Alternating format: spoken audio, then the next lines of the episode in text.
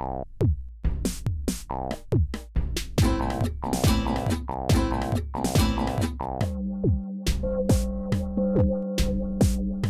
hast Post. Post aus Korea. Hallo und herzlich willkommen zu unserer neuen Folge von Post aus Korea des jungen Netzwerkes Deutschland-Korea. Heute mit Post von Melissa, Bea und mir, Sabrina. Letzte Folge ging es ja um den Valentinstag. Wer mehr über die Couple Culture in Korea erfahren oder sich ein paar Corona-konforme Date-Tipps holen möchte, sollte sich diese Folge von Eva und Chuck unbedingt nochmal anhören. Zudem lohnt sich in jedem Fall auch ein Blick auf die Internetseite und die dazugehörige Instagram-Seite des Netzwerkes, falls ihr noch mehr interessante Bereiche des Netzwerk Junge Generation Deutschland-Korea finden möchtet. Aber nun zu unserer heutigen Folge. Die steht ganz unter dem Stern des Internationalen Frauentages am 8. März. Bea und Melissa, erstmal eine Frage an euch. Wie habt ihr diesen Tag denn in den letzten Jahren so verbracht? Also seid ihr zum Beispiel demonstrieren gegangen oder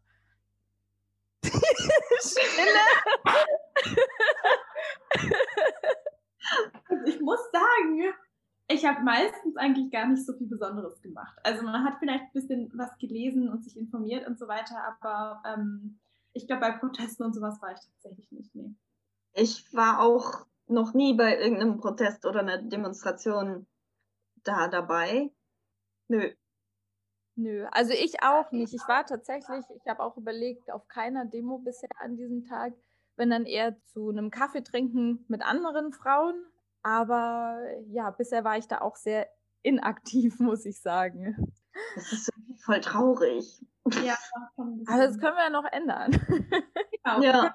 ja, im Prinzip, wenn wir nicht gemeinsam kämpfen, wenn wir nicht gemeinsam das erkennen, äh, trifft uns überall, ob man in Deutschland lebt oder Korea lebt. Es ist wirklich wichtig, dass wir selber mehr die äh, Freiheit selber erobern müssen. Und aber auch wirklich, also dass auch das Ergebnis der Frauenbewegung natürlich auch Geschlechterverhältnisse auch nennt. Ähm, auch die männliche Seite müssen sich auch ändern. Es fällt einem immer schwer, die Privilegien abzugeben.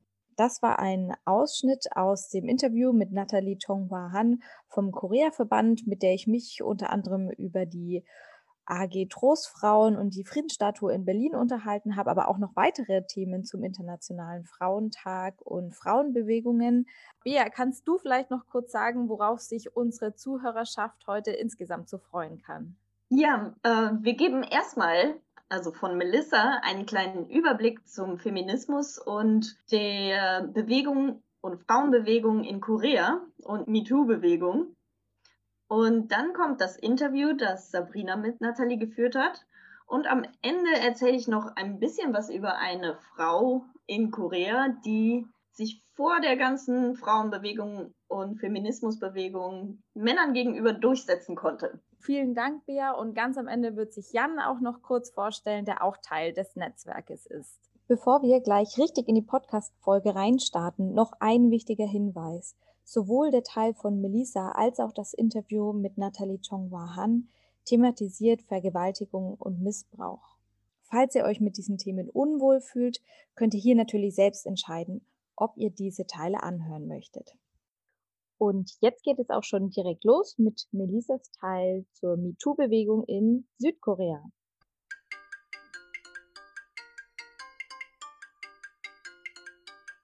Genau. Hallo zusammen. Ich würde heute heute ich okay, fange ich gleich nochmal an. Hallo zusammen. Ich würde euch heute etwas über die moderne Frauenbewegung in Korea erzählen und einfach so einen Überblick geben darüber, was denn in Korea gerade so passiert. Und dafür würde ich gerne zurückgehen in das Jahr 2016. Denn am 17. Mai 2016 gab es einen schlimmen Vorfall in Korea, und zwar den Gangnam-Femizid. Bei diesem Femizid wurde eine junge Frau auf einer öffentlichen Toilette in der Gangnam Station in der Nähe des Ausgangs 10 von einem fremden Mann erstochen. Und der Mann sagte später dann bei der Polizei aus, dass er diese Frau getötet habe, weil Frauen schon sein ganzes Leben lang auf ihn herabgesehen haben. Er hatte also einen Frauenhass und hat an dem Tag dann auch auf der Toilette gewartet, so lange bis eine Frau in die Toilette gekommen ist. Es war nämlich eine Unisex-Toilette. Er hat sechs bis sieben Männer einfach passieren lassen und hat dann die erste Frau, die in die Toilette kam, einfach ermordet. Dieser Fall war natürlich total schockierend für die ganze Nation. Es gab riesige Gedenk- und Protestbewegungen. Wenn man sich die U-Bahn-Station anschaut, dann gab es da Tausende und Zehntausende von Leuten, die da hingegangen sind, vor allem Frauen, die dann so auch Post-it-Zettel an die Station geklebt haben, wo sie dann aufgeschrieben haben, was sie durch diesen Fall quasi empfunden haben und wie sie dann über ihr eigenes Leben reflektiert haben. Also ganz viele Frauen haben dann Notizen hinterlassen wie, ich hatte nur Glück, dass ich an diesem Abend überlebt habe. Oder es hätte genauso gut auch ich sein können. Und manche Frauen haben dann auch bei diesen Protesten gesprochen und von ihren eigenen Erlebnissen erzählt, in welcher Form ihnen Gewalt und auch sexuelle Gewalt widerfahren ist. Dieser Mordfall war tatsächlich sowas wie ein Auslöser des, der modernen Frauenbewegungen in Korea. Es gab zwar schon früher den Feminismus, schon seit 1960 gab es eigentlich feministische Gruppierungen in Korea, aber diese waren eher klein. Aber dass wirklich so massig und viele Frauen in Korea sich für Feminismus interessiert haben, war dieser Femizid in Gangnam. Was bisschen erstaunlich und auch traurig war, dass es dann zur gleichen Zeit auch zu ganz vielen Gegenprotesten kam von Männern. Ganz viele Männer haben dann gleichzeitig mit diesen Gedenkprotesten und den feministischen Bewegungen angefangen, ihre eigenen Proteste durchzuführen, quasi die Frauen zu beschuldigen, dass sie jetzt alle Männer als potenzielle Mörder darstellen, alle Männer als potenzielle Täter darstellen. So hat sich das eben etwas ausgeartet. Aber dazu später noch es gab nämlich noch eine zweite Bewegung oder Protestwelle und zwar die MeToo-Bewegung. Und die kennen wahrscheinlich viele auch schon aus den USA, wo das im Jahr 2017 begann. Und im Jahr 2018 wurde das dann in Korea auch sehr groß.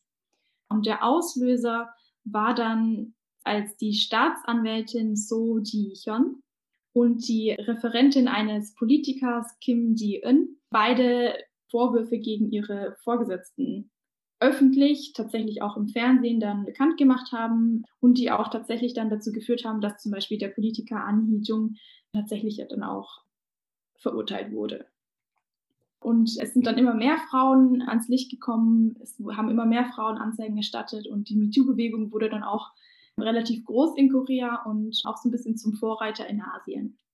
Es gab auch viele weitere Skandale in den letzten Jahren, wodurch dann Frauen immer mehr in Korea sich für Feminismus interessiert haben. Es gab viele Skandale, wie zum Beispiel der Nth Room. Das war letztes Jahr, als ein Telegram-Kanal öffentlich wurde, in dem Zehntausende von Männern beteiligt waren, wo über 40 Frauen, die jetzt bekannt sind, die Opfer dieses Telegram-Kanals wurden, unter anderem auch 16 Minderjährige, die ganz schreckliche sexuelle Akte ausführen mussten, ähm, teilweise Inzest oder sich selbst in die Haut Sklave einritzen, Fäkalien essen, also ganz schreckliche Sachen. Und die Männer haben dann tatsächlich auch Geld dafür bezahlt, dass sie das anschauen durften. Es gab auch einige große Skandale im K-Pop, zum Beispiel der Sänger der Band Big Bang Seungni.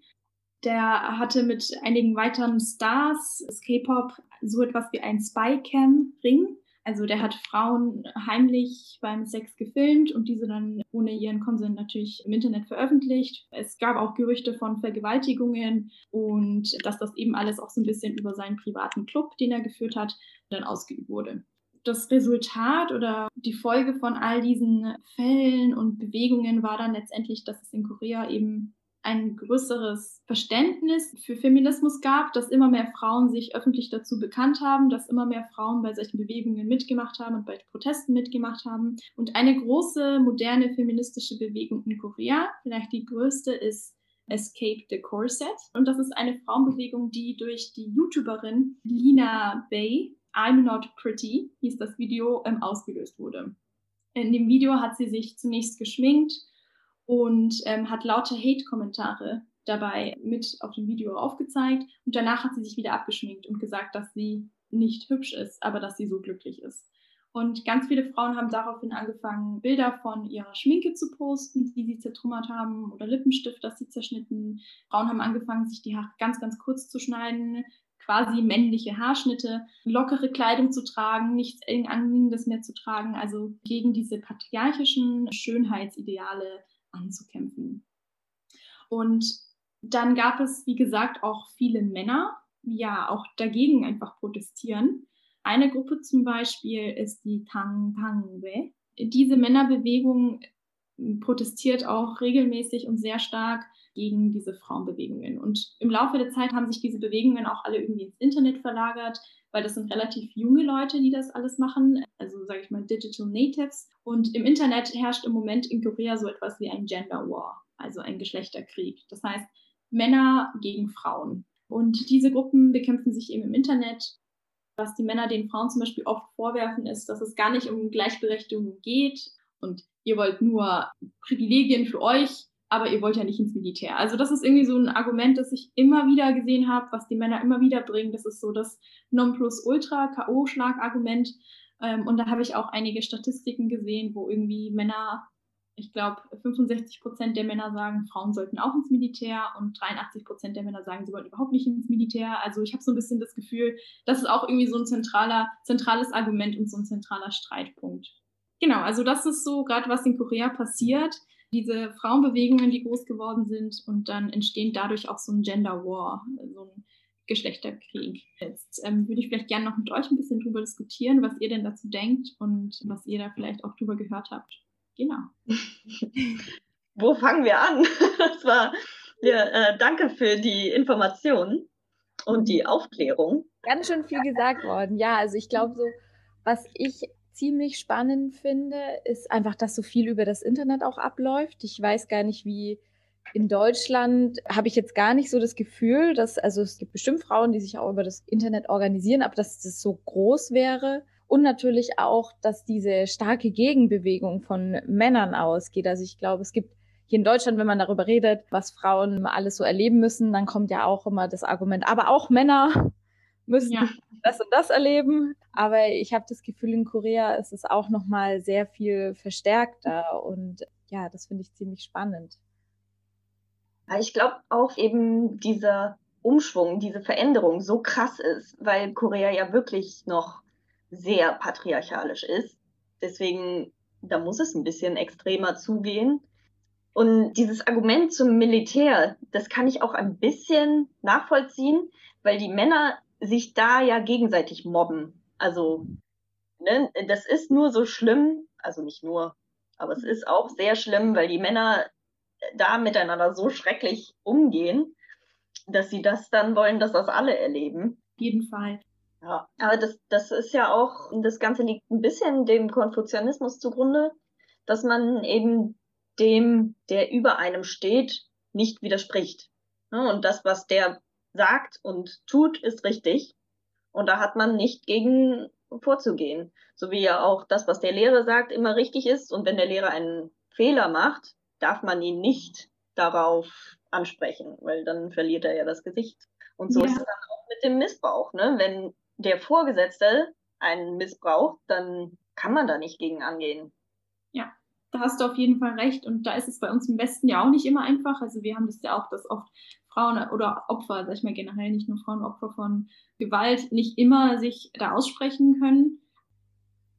Ja, ich finde es auf jeden Fall ganz stark und ganz wichtig, dass es da jetzt auch so viele Bewegungen gibt und das öffentlich wird. Ich glaube, das ist ein ganz wichtiges Zeichen und vielleicht auch wirklich da durch das Internet, dass einfach die Verbindung oder die Vernetzung viel, viel einfacher verläuft und da fand ich es auch äh, sehr spannend. In dem Interview mit Natalie hat sie auch erzählt, dass eben gerade in Deutschland oder in anderen westlichen Staaten viel in der 1968er Bewegung erreicht wurde und da auch viel Frauenbewegungen dabei waren und dass das Private eben mitgedacht wird und dass das auch aufgrund der anderen politischen Lage in Korea, damals war ja auch noch die Militärdiktatur und diese Frauenbewegungen eben, die gab es zwar schon auch, aber in einer ganz anderen Form und dass es irgendwie vielleicht auch jetzt erst so zutage tritt oder dass da, wie du auch sagst, Bea, das einfach ein bisschen stärker einfach ist und nach außen muss, was eben alles so passiert in, de, in der Gesellschaft. Ja, Melissa, vielen Dank für diesen wirklich sehr interessanten Input, der auch perfekt überleitet zu dem Interview mit Nathalie Chongwa Han. denn auch da haben wir uns unter anderem über die MeToo-Bewegung unterhalten, die auch Thema ist in dem neu erschienenen Magazin des Korea-Forums. Und ähm, wir haben aber auch viele andere Themen besprochen, unter anderem die Friedensstatuen, wo auch eine jetzt in Berlin Moabit steht. Aber ich will gar nicht zu viel verraten und würde sagen, wir gehen direkt in das Interview mit Nathalie vom Korea-Verband.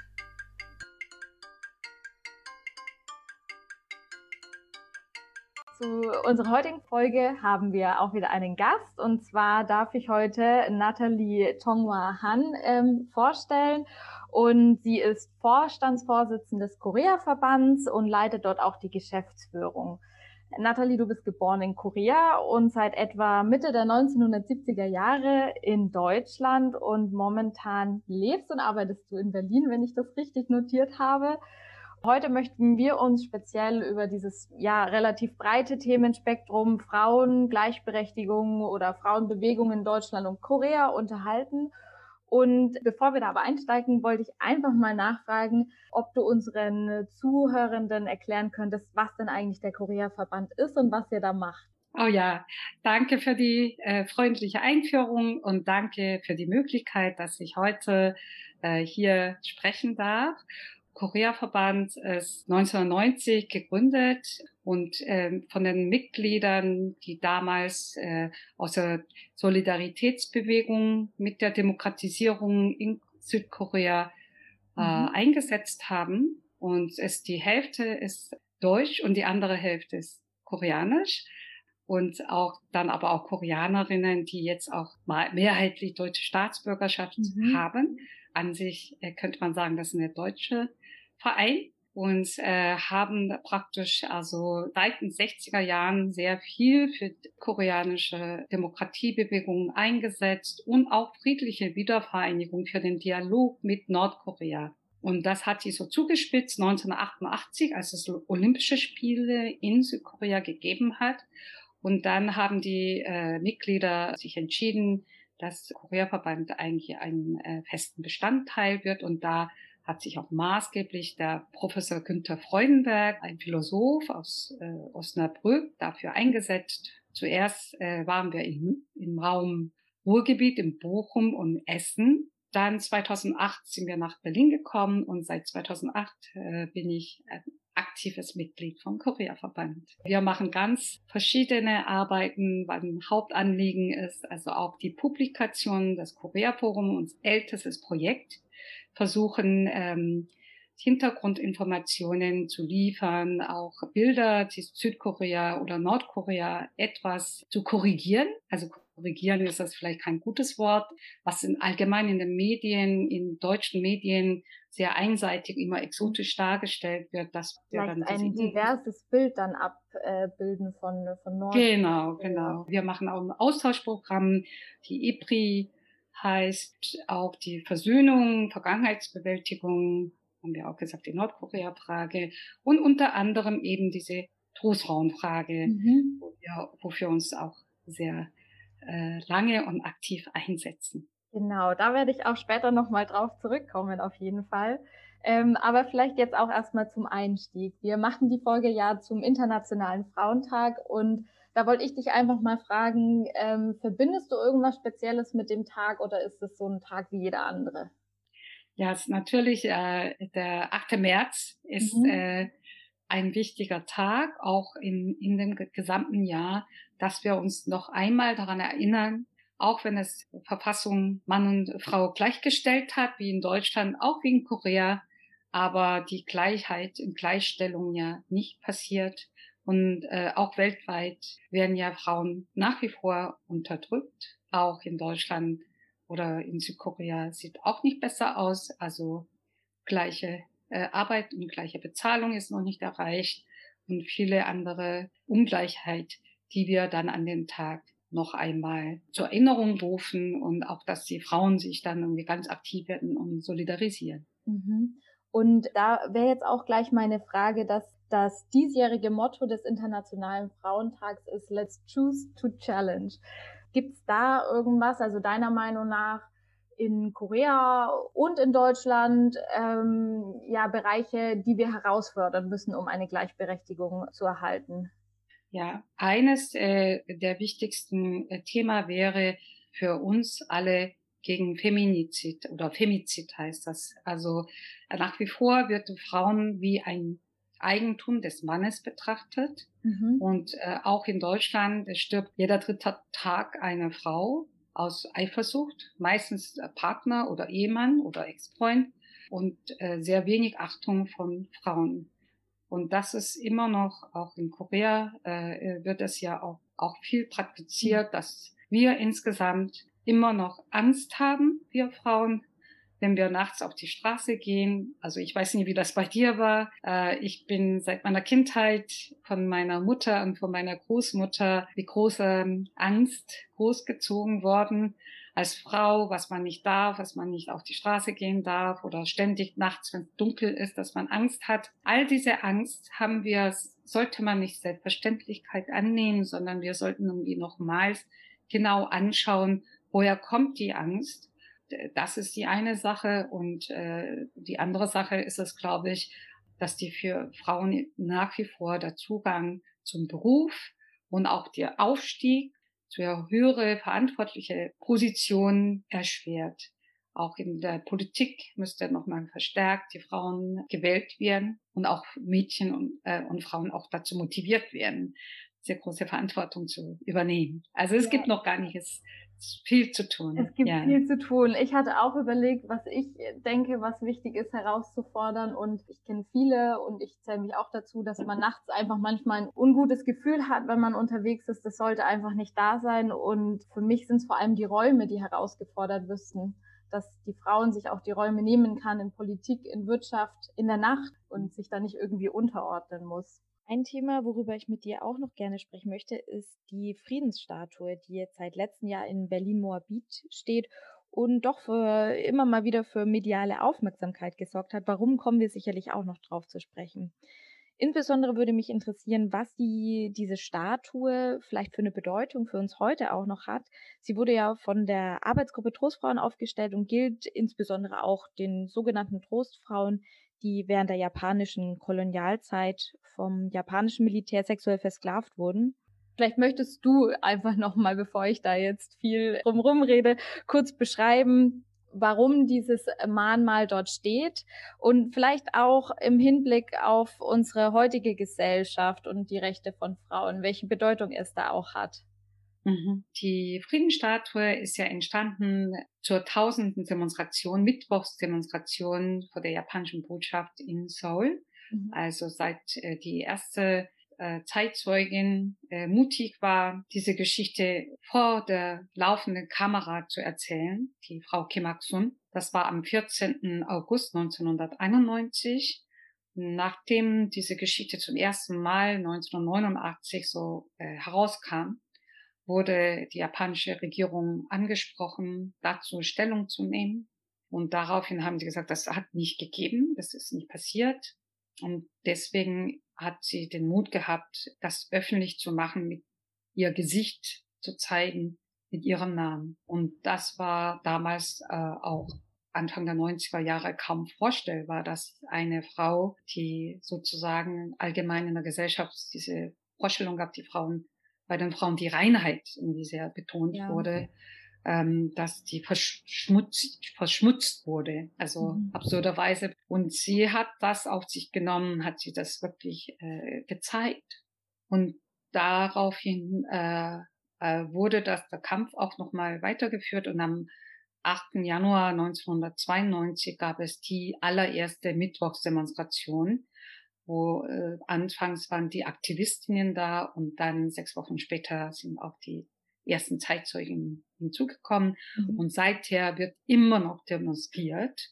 Und eben äh, 2011, also das war am 14. Dezember 2011, wo das zu 1000 Demonstrationen stattgefunden hat, wurde diese Statue aufgestellt. Das heißt, diese Statue, also man denkt in Deutschland immer, äh, Denkmal äh, ist, zeigt man immer auf Verbrechen. Ich sag äh, immer, dieses Denkmal äh, stellt eine Heldin dar, nicht Aha. Verbrecher. Also das Subjekt der Statue ist die Frau, also die Frauen, die nicht aufgegeben hat, sie heute noch kämpft, die das Schweigen gebrochen hat und diese Tabu gebrochen hat und heute noch kämpft mit allen anderen Frauen zusammen weltweit. Trostfrauen, die sogenannte Trostfrauenbewegung ist, äh, gilt als eine der erfolgreichsten Frauenbewegungen. Das ist eine ganz äh, breite, professionelle äh, äh, Bewegung geworden. Mhm. Und wenn man es vergleicht in äh, Europa, gab es natürlich auch die Wehrmacht, hatte Wehrmachtsbordell, auch im KZ gab es Bordell. Und auch nach dem Ende des Krieges wurden die Frauen von den Alliierten, heißt das äh, nicht nur die Rote Armee, sondern die amerikanische, die britische, die französische Armee haben auch die deutschen Frauen vergewaltigt. Und in Deutschland äh, äh wurde auch gar nicht drüber gesprochen. Und all diese ganzen Umstände wollten wir durch diese ermutigen durch diese Friedensstatue alle betroffenen Frauen, auch wie auch immer, dass wir sagen, jetzt müssen wir was tun. Jetzt wollen wir nachts keine Angst mehr haben. Und die, die Statue, die Friedensstatue jetzt in Berlin, die wurde im letztes Jahr aufgestellt, oder? Ja, Genau. genau. Und sie ja. steht auch noch da. Das ist ja auch die Hauptsache. Ihr habt da ja relativ viel auch bürgerliches Engagement erlebt, ähm, so dass die da jetzt auch bleiben kann. Ja, ist aber noch nicht ganz so sicher. Ne? also sicher wir haben wir haben diese Statue äh, als Kunstwerk aufgestellt. Das muss ich auch sagen, dass dieses als Kunstwerk einen äh, hohen Stellenwert hat, weil äh, manche haben geschrieben, das sei ja keine Kunst. Aber dieses Kunstwerk ist, hat eine sehr äh, äh, Aussagekraft, dass sie mit äh, Menschen sehr leicht in jedem Alters kommunizieren kann, mit wie Kindern, wie auch Erwachsene sehr leichten Zugang zu diesem schwierigen Thema äh, verschafft. Und das war auch für äh, uns und für mich auch persönlich die Motivation, diese Statue aufzustellen. Die Kunst im Stadtraum. Also die Kommission hat das zuerst äh, genehmigt, aber dann hat sich die japanische äh, Regierung eingemischt, sogar auf sehr hohe, hohen Regierungsebene, dass da Außen, japanische Außenminister sogar auch den Herrn Maas, den deutschen Außenminister, angerufen hat, äh, diese Statue zu entfernen. Woraufhin halt auch das Bezirksamt Mitte Angst bekommen hat oder Panik bekommen hat, weil sie sich, glaube ich, nicht so gut ausgekannt hat. Das ist ja auch nicht alltäglich, dass da die ja. Regierung sich meldet. Oh, das ist eine, das ist eine Statue, die sehr konfliktreich ist und ein Problem, was eigentlich Japan bestreitet oder so. Und deswegen wollten sie das entfernen. Und dann haben sie auch festgestellt, dass offiziell Japan eigentlich auch das zugegeben hat, ja. 1993, also ist das kein Streitpunkt und äh, ist, äh, ist nur die japanische Seite unangenehm. Aber jetzt haben sie diese Widerruf zurückgenommen und gleichzeitig die Berliner Verordnetenversammlung, äh, diese PVV, also die Kreisbezirksebene, haben damals am 1. Dezember äh, beschlossen, dass sie also in der genehmigten Zeit stehen bleiben kann aber auch gleichzeitig, dass man, dass die dauerhaft äh, jetzt in Berlin erhalten bleiben kann. Leider ist das so, dass die BVV Beschlüsse fasst, aber das Bezirksamt das nicht umsetzt. Okay. Und die, äh, das Bezirksamt schweigt. Also jetzt haben wir ja schon fast drei Monate. Ja. Ich habe die E-Mail geschrieben, wie geht das weiter? Können wir uns zusammensetzen? Können wir darüber reden? Äh, es gibt keine Antwort. Und deswegen ist da leider der Kampf noch nicht ausgefochten.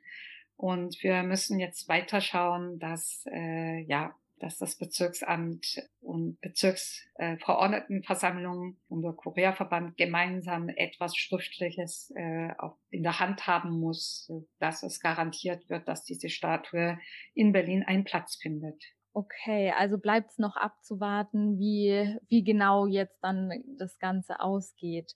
Ähm, ja. Ich habe auch gelesen auf der Facebook-Seite, dass immer wieder, also vielleicht da auch noch der Hinweis, dass es eben auch noch eine Internetseite über die AG Trostfrauen gibt und auch eine Facebook-Seite, wo man sich über die Thematik auch noch ein bisschen mehr einlesen kann, wen es interessiert.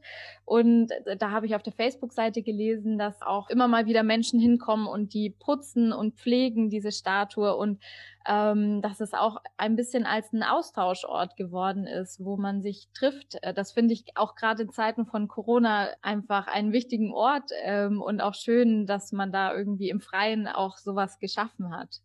Ja, das ist wirklich ganz bewundernswert. Also die erste Generation, die als Krankenschwester nach Deutschland gekommen sind, ich glaube, für sie ist das ein Stück Heimat geworden, als ein Treffpunkt. Aber äh, da kann alle, alle mitmachen. Wir haben also nicht nur Mitglieder Koreaverband oder koreanischer Herkunft, sondern auch japanische oder deutsche. Also man kann sich da eintragen. Es gibt Dudelliste und wer Lust hat, kann irgendwie kommen. Und aber auch diese ganze äh, Nachbarschaft drumherum äh, äh, passt dann auch auf. Und äh, jetzt sagen sie auch, die Friedensstatue es ist unsere Statue und ist in der Moabiterin. Also oh, die ja. ist jetzt eine Moabiterin geworden von dem Kiez und alle passen auf. Und habe ich auch einmal gehört, dass als es geschneit hat, äh, von uns ähm, der Jan auch die Schnee weggemacht hat und dann kamen äh, unsere Mitglieder, die auch Pflegedienst macht. Und dann äh, wurde dann die Nachbarn also brühwarm erzählt, heute Morgen war ein junger Mann da, hat schon Schnee. hat den Schnee Oder am Anfang, als wir so die, die Gefahr hatte, dass das entfernt werden soll, hat dann ein Lastwagen davor geparkt und wir haben panische Anrufe bekommen. Mhm. Da ist ein Lastwagen da und wollte diese Friedensstatue wegnehmen. Und dann äh, sind wir da hingerannt und dann war das ein, also war zufällig hat ein Lastwagen, mhm. großer Lastwagen da geparkt. Und das ist natürlich ein super gutes Zeichen, dass ja. äh, Leute, die da wohnen, alle auf die Springstatue aufpassen und äh, also da kommen die Leute, bringen Kette mit, ein Bild mit, ein Blümchen mit und jetzt äh, sind wir auch sehr erfreut, dass äh, Omas gegen Rechts anfangs immer freitags ihre Mahnwache gemacht hat und dann jetzt in, über Weihnachten pausiert hat und jetzt am 19. Dezember haben sie dann die Mahnwache äh, an Hanau äh, äh, erinnert und die Friedensstatue als Ort ausgesucht. 19. Februar. Februar, Februar genau. genau, ja. 19. Februar, genau. Und das heißt, äh, äh, damit ist das äh, die Funktion der Friedensstatue nochmal erweitert, ist nicht nur die Sache an sich, sondern wurde zu einem Gedenkort, Erinnerungsort an rassistischen Gewalt und Opfer. Und äh, dann aus der Nachbarschaft sind Frauen, die dem Frauenverband Courage gehört. Die haben zum Weltfrauentag zwei Tage vorher, am 6. März, also starten sie dort auch ihre Demonstration. Also die wird jetzt vielschichtig genutzt. Eine lebendige Statue hier. Ja, sie kommuniziert auch. Auch eine ganz äh, nette, süße Geschichte ist auch so, die Hundebesitzerin äh, mit dem Hund auch versucht, dass, die, dass der Hund auch eine Statue, ein Pfötchen gibt, weil der Hund hat Angst bekommen, dass er auf einmal so. so eine Statue steht. so muss der Hund auch sich mit der Statue anfreunden. Ich finde die Geschichte wirklich so rührend, was da erzählt wird. Und äh, ja, das äh, das ist wirklich eine wunderschöne, wertvolle Entwicklung ja, wenn jeder, jede Person, die vorbeikommt, irgendwie so ihre eigene Geschichte auch bekommt mit der Statue. Ich glaube, das ist ja. auch ein ganz wichtiger Beitrag. Ja. Und das war ganz am Anfang, als wir die Statue aufgestellt haben, sind auch viele, viele gekommen. Und es ist überhaupt nicht so, dass die Leute sagen, Japaner sind so schlimm oder so, was die japanische Regierung vielleicht fürchtet. Eher im Gegenteil. Viele sagen, das passiert heute noch. Und mhm. das hat bei uns, hat auch bei uns stattgefunden, aber auch schon immer.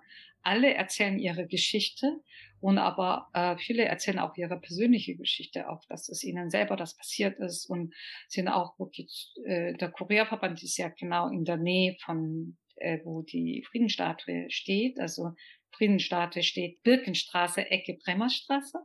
Koreaverband ist in der Quitschusstraße das gleiche um die Ecke. Und viele sind bei uns vorbeigekommen, haben das erzählt. Und wir haben ja diese kleine Miniatur, Friedenstatue. Ja.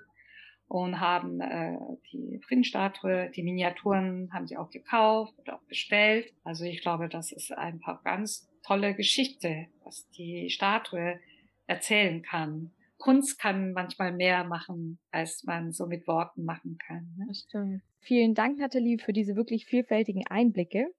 Eine Frage zum Schluss habe ich natürlich noch, denn wir haben gesehen, dass der Korea-Verband eine neue Ausgabe des Korea-Forums rausgebracht hat mit dem Titel Feminism Reboot.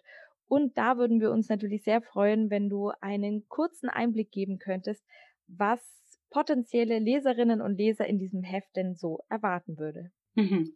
Ja, also ich denke, es ist jetzt im Moment auch ein weltweites Phänomen, also nicht nur in Korea, also Feminism Reboot, also Frauenbewegung gab es ja schon immer, auch äh, man spricht in Deutschland auch von der vierten Welle der Frauenbewegung und in Korea gab es auch zu Beginn in den 20er Jahren auch die erste Frauenbewegung. Und äh, überhaupt war ja diese Idee von der, der Demokratisierung der Gesellschaft, hängt das ja zu, eng zusammen. Die Gleichberechtigung. Alle Menschen sind gleich. Und da gehört ja auch Frauen als äh, gleichwertig äh, wie ein Mann anerkannt zu werden. Und es gab dann äh, in Korea auch eine 70er Jahre Frauenbewegung und wenn ich äh, jetzt auch so ein bisschen ausführen darf, ist natürlich ja. ähm, ein für mich persönlich ein gravierender Unterschied ist, dass in Korea nicht die 68er Bewegung gegeben hat.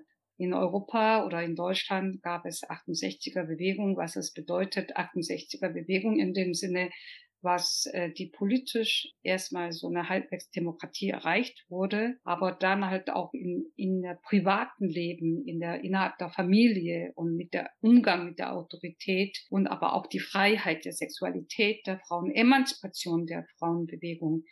Die gab es zwar in Korea auch, aber nicht äh, so tiefergehend, weil in Korea wir auch sehr beschäftigt waren, überhaupt gegen Militärdiktatur und überhaupt diese Demokratisierung und politische Entspannung auch beschäftigt waren.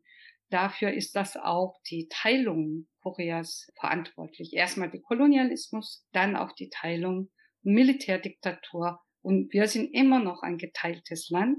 Das bedeutet, dass wir immer noch die nationale Sicherheitsgesetz haben. Und durch diesen ganzen Druck müssen wir erstmal eine demokratische Gesellschaft irgendwie schaffen. Und ich glaube, das war ja auch ein ganz guter Zeitpunkt, wo die, wo wir mehr unsere Aufmerksamkeit auf uns selber richten konnten ja, mhm. also nicht nur immer auf die Straße laufen und Kerzenschein-Demonstrationen mit allen mit ganz viel Ungerechtigkeit. Aber davor gab es auch diese MeToo-Bewegung.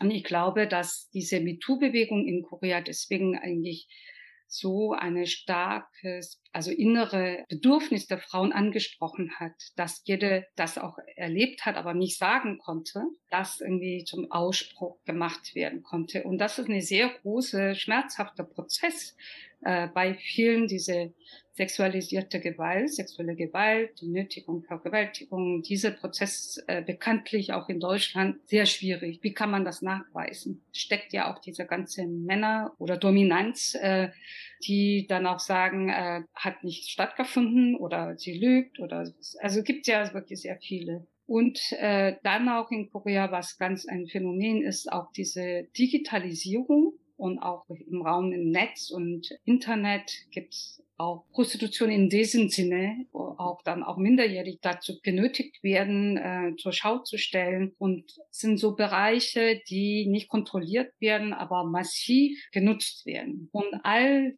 diese Verletzungen an Frauen, die so massiv da ist, wird es ganz stark rebelliert. Das ist etwas, was wirklich die Frauen irgendwie sagen, so jetzt haben wir keine Lust mehr. Auch diese Mord an, Mordfall an einem ähm, U-Bahnhof, versteckte Kameras und also all diese Kontrolle ausgeliefert sein von Frauen. Also das ist wirklich etwas, was äh, teilweise nicht sichtbare Gewalt, aber ständig unsichtbare Gewalt an einem lastet als Objekt zu sein, als äh, Instrument äh, genötigt zu werden und sehr viel der Gewalt ausgeliefert zu sein. Ich glaube, dass das ein, ein, ein Ausbruch jetzt im Moment stattfindet.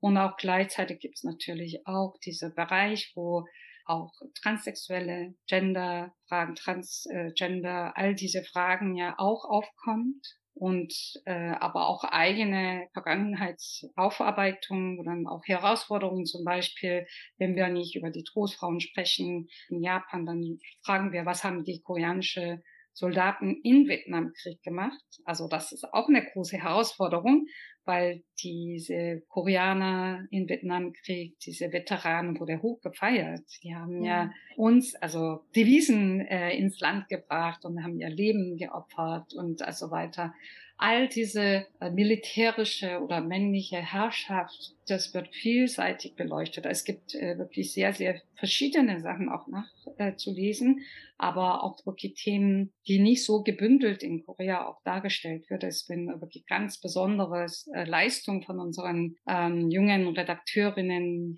Youngdong Chu und Adam Lee, also und auch optisch dann äh, Ji Lee sehr ansprechend das Magazin gestaltet hat. Also es wird sich wirklich lohnen, das Magazin äh, zu lesen und reinzuschauen und auch zu sehen, wie sich Korea auch äh, entwickelt hat. Und was ganz Besonderes ist halt, dass wir auch die Nordkoreanerinnen die Situation auch äh, in Korea auch darstellen und wie das in Nordkorea ist, als auch wirklich sehr wenig Zugang hat. Aber das ist auch ein Anliegen des Korea-Verbandes, dass wir auch möglichst viel aus der erster Hand auch zu Nordkorea zu berichten. Das kann ich ebenfalls voll und ganz unterstützen. Ich habe selbst schon einen Blick in die neue Ausgabe des Korea Forums reingeworfen und es ist nicht nur optisch schön gestaltet, sondern birgt auch viele interessante Artikel und kann es sehr weiterempfehlen. Ihr findet das Korea-Forum auf der Internetseite des Korea-Verbandes, die wir natürlich auch noch in die Beschreibung dieses Podcasts hinzufügen werden.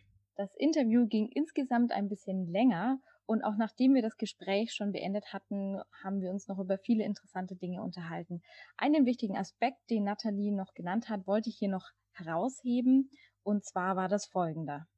Also was mir jetzt auch neulich äh, auch selber bewusst geworden bin, was erwartet man, äh, also die Stellung der Frau in Korea oder in Deutschland, also diese klischeehafte Vorstellung, dass es in Korea konfuzianistisch ist und dass die Frauen mehr, also man denkt automatisch, dass man in Korea die Frauen viel mehr unterdrückt werden als auch in Deutschland.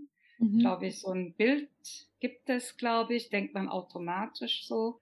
Natalie hat dann noch von ihrer Schwiegermutter aus Deutschland erzählt und ihrer eigenen Mutter aus Korea und wie deren beiden Lebensgeschichten vielleicht gar nicht auf dieses Vorurteil passen. Und ich denke, das ist vielleicht nochmal ein wichtiger Aspekt, den man festhalten kann, dass es vielfältige und vielschichtige Geschichten gibt von Frauen, die vielleicht nicht immer auf die Bilder und Vorurteile, die wir im Kopf haben, zutreffen. Insgesamt möchten wir uns nochmal bei dir bedanken, Nathalie, dass du dir die Zeit genommen hast und für dieses Gespräch zum Internationalen Frauentag bereit warst. Vielleicht treffen wir uns ja nochmal in einer anderen Podcast-Folge. Wie vielfältig die Geschichten von Frauen sein können und dass sie eben nicht immer zu den Bildern oder Vorurteilen passen, zeigt uns jetzt auch Bea, die eine ganz spannende Geschichte vorbereitet hat von einem gewissen Fräulein Sonntag.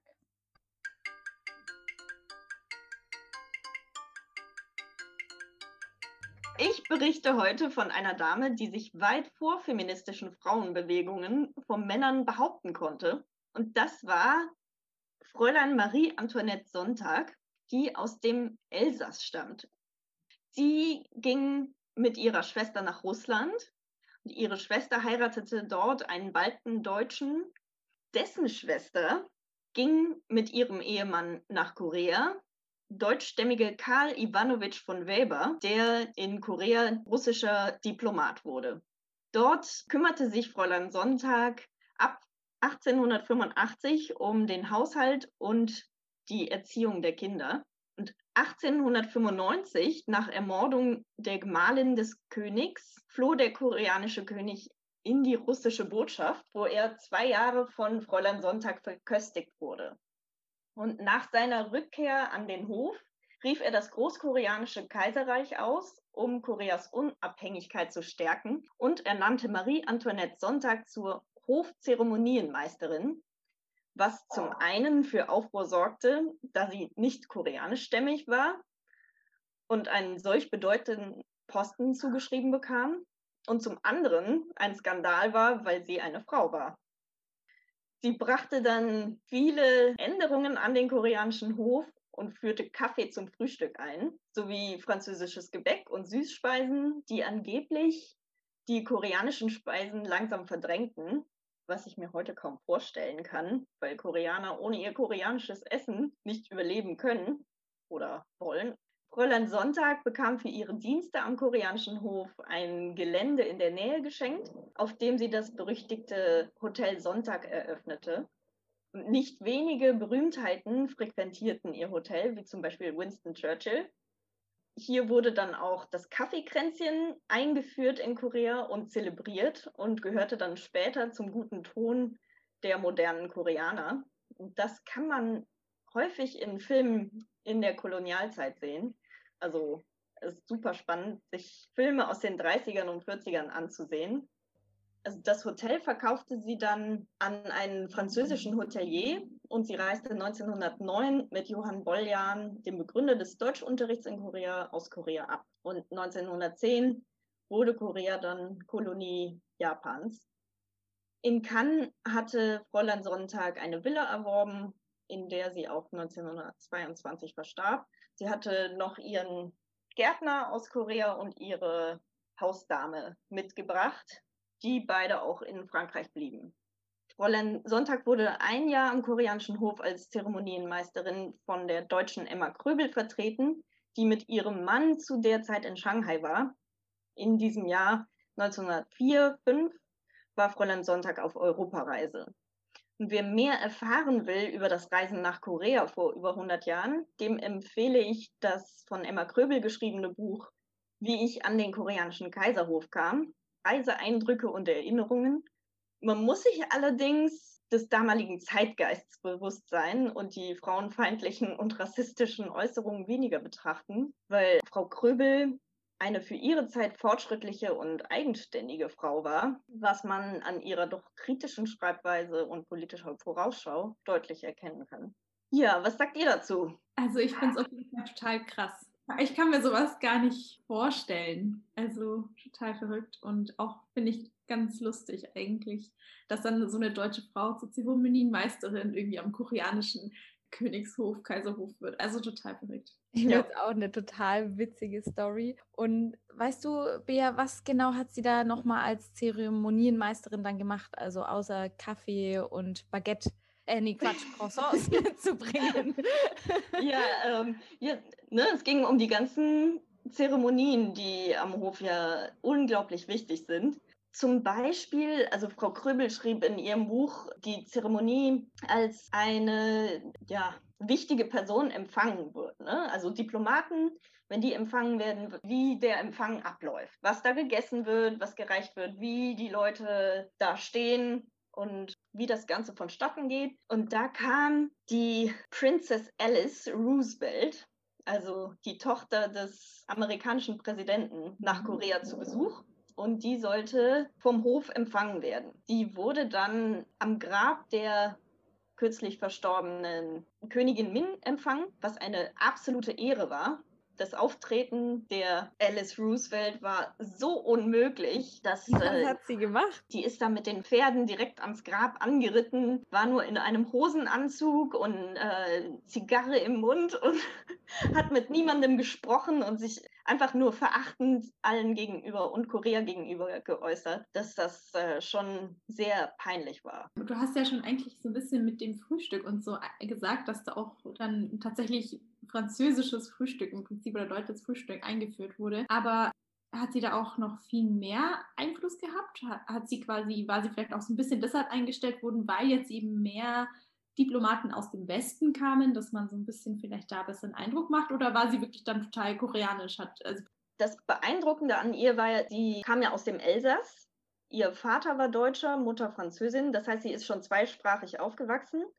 Dann sind sie, als sie zehn war, sind beide ihre Eltern verstorben. Dann sind sie später nach Russland, also haben sie sehr schnell Russisch gelernt, also sie und ihre Schwester. Und dann gingen sie eben mit dem russischen Diplomaten nach Korea. Dort lernte sie dann auch sehr schnell Koreanisch und sie konnte sich mit allen verständigen und kannte die ganzen Gepflogenheiten aus Frankreich, Deutschland, Russland und hat dann das in Korea so ein bisschen eingeführt. Dass sie die ganzen Diplomaten kennengelernt hat, das war ja durch die russische Botschaft schon gegeben. Aber es war eher auch sogar andersrum, dass die ganzen Diplomaten zu ihr kamen, um Rat zu bekommen, wie sie mit dem König umzugehen haben. Deswegen, also sie wurde nicht eingestellt, weil sie großen Einfluss hatte, sondern sie bekam dadurch dann den Einfluss und war eben so anerkannt. Und alle Diplomaten sind zuerst zu ihr gekommen, um nach Rat zu fragen, wie sie bessere Bedingungen für ihr Land aushandeln können. Es gab sogar Stimmen, die sie die eigentliche Königin Koreas dann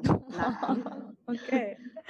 Ja. Die waren nicht schlecht, würde ich sagen. Wenn man sich den Palast, in dem der König oder der Kaiser zu der Zeit anguckt, dann kann man auch diese ganzen Veränderungen sehen, weil Gyeongbokgung, dem Hauptpalast, sieht man ja das ganze Traditionelle, aber in dem Palast daneben ist ein modernes Gebäude aus Stein, nicht aus Holz. Und es gibt Tische mit Stühlen, was ja im ja. Gyeongbokgung auch nicht unbedingt gang und gäbe war. Da saß man dann noch auf, also außer dem Thron, auf den Kissen mit den kleinen Beistelltischen. Ja, auf jeden Fall äh, ne, dieses Kaffeekränzchen, was man dann in den Filmen sehen kann, wie zum Beispiel Mimung, Schöne Traum, also Beautiful Dream das ist super interessant zu sehen, dass eben diese moderne Frau Kaffeekränzchen hält und nachmittags in ein Hotel geht, um dort Kaffee mit den Freundinnen zu trinken. Wirklich sehr interessant, total interessante Story. Klingt eher wie ein Film. Ne? Ich kann mir irgendwie nicht so ganz hundertprozentig vorstellen, dass das halt wirklich passiert ist alles. Also was ich auch super beeindruckend finde, ist eben diese Internationalität.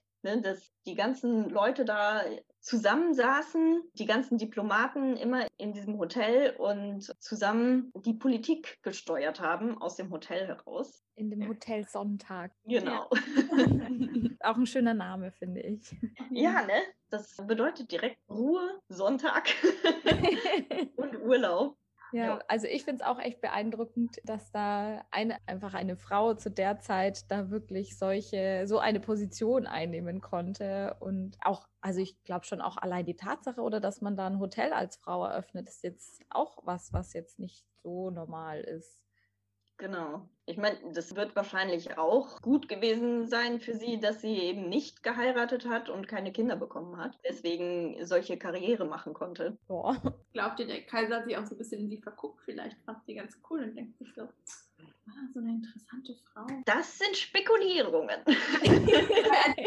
gesagt hat, er hat, er hat, äh, sie hat ihn dann zwei Jahre verköstigt, dachte ich mir, vielleicht war, war er ja so, oh, sie kümmert sich zwei Jahre lang um mich. Unmöglich ist das nicht. Mhm. Aber Not das sorry. weiß man natürlich nicht, ne? So, liebe Zuhörer, jetzt kommen wir zur Netzwerkvorstellung und heute mit Jan. Bitte stell dich einmal vor. Hallo, liebes Podcast-Team, liebe Zuhörerinnen und Zuhörer. Ich heiße Jan und ich bin ursprünglich in Franken aufgewachsen und lebe jetzt in Berlin. Und dort arbeite ich an einer kleinen NGO namens Korea-Verband und arbeite zu ganz vielen verschiedenen Themen rund um die koreanische Halbinsel. Ach cool. Und was war dein erster Berührungspunkt mit Korea? Also was verbindet dich mit dem Land? Ich war das erste Mal 2008 in Südkorea für ein Auslandssemester. Das war eher zufällig, dass ich da hingekommen bin, weil ich hatte mich an äh, meiner Uni, in, an der Uni Bayreuth damals für ein anderes Land beworben, was dann aber leider nicht möglich war und so wurde mir Südkorea angeboten für ein Auslandssemester. Und das hat sich total für mich als äh, Glücksfall herausgestellt, weil ich, ähm, ja, das hat wirklich mein Interesse an dem Land entfacht an der Gesellschaft, an der Kultur, an der Geschichte. Und ich bin nach dem ersten Auslandssemester dann nochmal für ein weiteres Auslandssemester für Praktika nach Südkorea gekommen und habe insgesamt zweieinhalb Jahre dort gelebt. Jetzt lebe ich zwar nicht mehr in Südkorea, aber ich arbeite immer noch mit der gleichen Leidenschaft eben zu diesem Land von Berlin aus. Wow, zweieinhalb Jahre in Korea ist natürlich schon recht viel. Aber was ist deine Aufgabe im Netzwerk? In welcher AG engagierst du dich? Im Netzwerk engagiere ich mich gerade nur in einer AG und zwar in der AG für Strategie und Entwicklung, deren Teamleader ich auch bin. Und wir planen da jetzt gerade, nachdem wir jetzt schon so viele Ziele und Meilensteine im ersten Jahr unseres Netzwerks erreicht haben, schon die nächsten Ziele für die nächsten fünf Jahre, die wir erreichen wollen. Und das machen wir gemeinsam mit den anderen Teamleads in mehreren Future Workshops. Du arbeitest ja im Korea-Verband und hast, wie der Name schon sagt, etwas mit Korea zu tun. Aber wo taucht Korea noch in deinem Alltag auf? Zu der Frage fällt mir eigentlich so vieles ein, weil Korea überall in meinem Alltag in Berlin und auch bei meiner Arbeit auftaucht. Was ich euch aber passend zum Thema der Podcast-Ausgabe empfehlen kann, ist das Buch Kim Ji-young, geboren 1982, was erst im Februar 2021 auf Deutsch erschienen ist und wirklich sehr gut schildert, was äh, die Rolle der Frau im Moment in der südkoreanischen Gesellschaft und auch in einer südkoreanischen Familie ist. Danke für den Tipp. Für dich als deutscher Mann, warum hast du dich für die Friedensstatue in Berlin eingesetzt und wo spielt Feminismus in deinem Leben eine Rolle? Ich setze mich vor allem für die Friedensstatue hier in Deutschland ein, weil sie so ein wichtiges Symbol für die Aufarbeitung sexualisierter Kriegsgewalt ist und auch für die, ein, ein wichtiges Symbol für die Stärkung der Betroffenen von sexualisierter Kriegsgewalt. Wir müssen ja ganz ehrlich sein, in Deutschland oder in Europa allgemein ist sexualisierte Kriegsgewalt noch viel zu wenig aufgearbeitet. Und genau deshalb ist es wichtig, dass die Statue hier steht und auch weiterhin stehen bleiben kann, damit wir einen äh, breiten öffentlichen Diskurs über diese Thematik eben auch in Deutschland haben und dafür will ich mich mit meiner Arbeit einsetzen, wie auch ganz allgemein für eine Stärkung des Feminismus in Deutschland. Vielen Dank für das Interview, Jan, und bis zum nächsten Mal.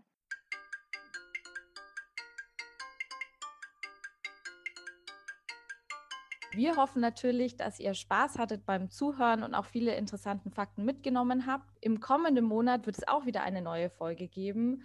Bea, Melissa, wisst ihr, warum was es in der nächsten Folge geht? Ähm, genau, also wir wollen eine Folge machen, in der wir Tipps geben zum Koreanisch lernen und in der wir so ein bisschen berichten, wie wer von uns ähm, Koreanisch gelernt hat und auch natürlich besondere Tipps zur Topicprüfung. Jawohl, also schaltet wieder ein. genau, wer mehr Tipps zum Koreanisch lernen haben möchte, ist nächstes Mal genau richtig. Und ansonsten schaut gerne auf die Internetseite vorbei, schaut auf die Instagram-Seite vorbei und äh, da bleibt er auf dem Laufenden, was auch bei uns im Podcast-Team so passiert. Tschüss. Tschüss. Vielen Dank fürs Zuhören.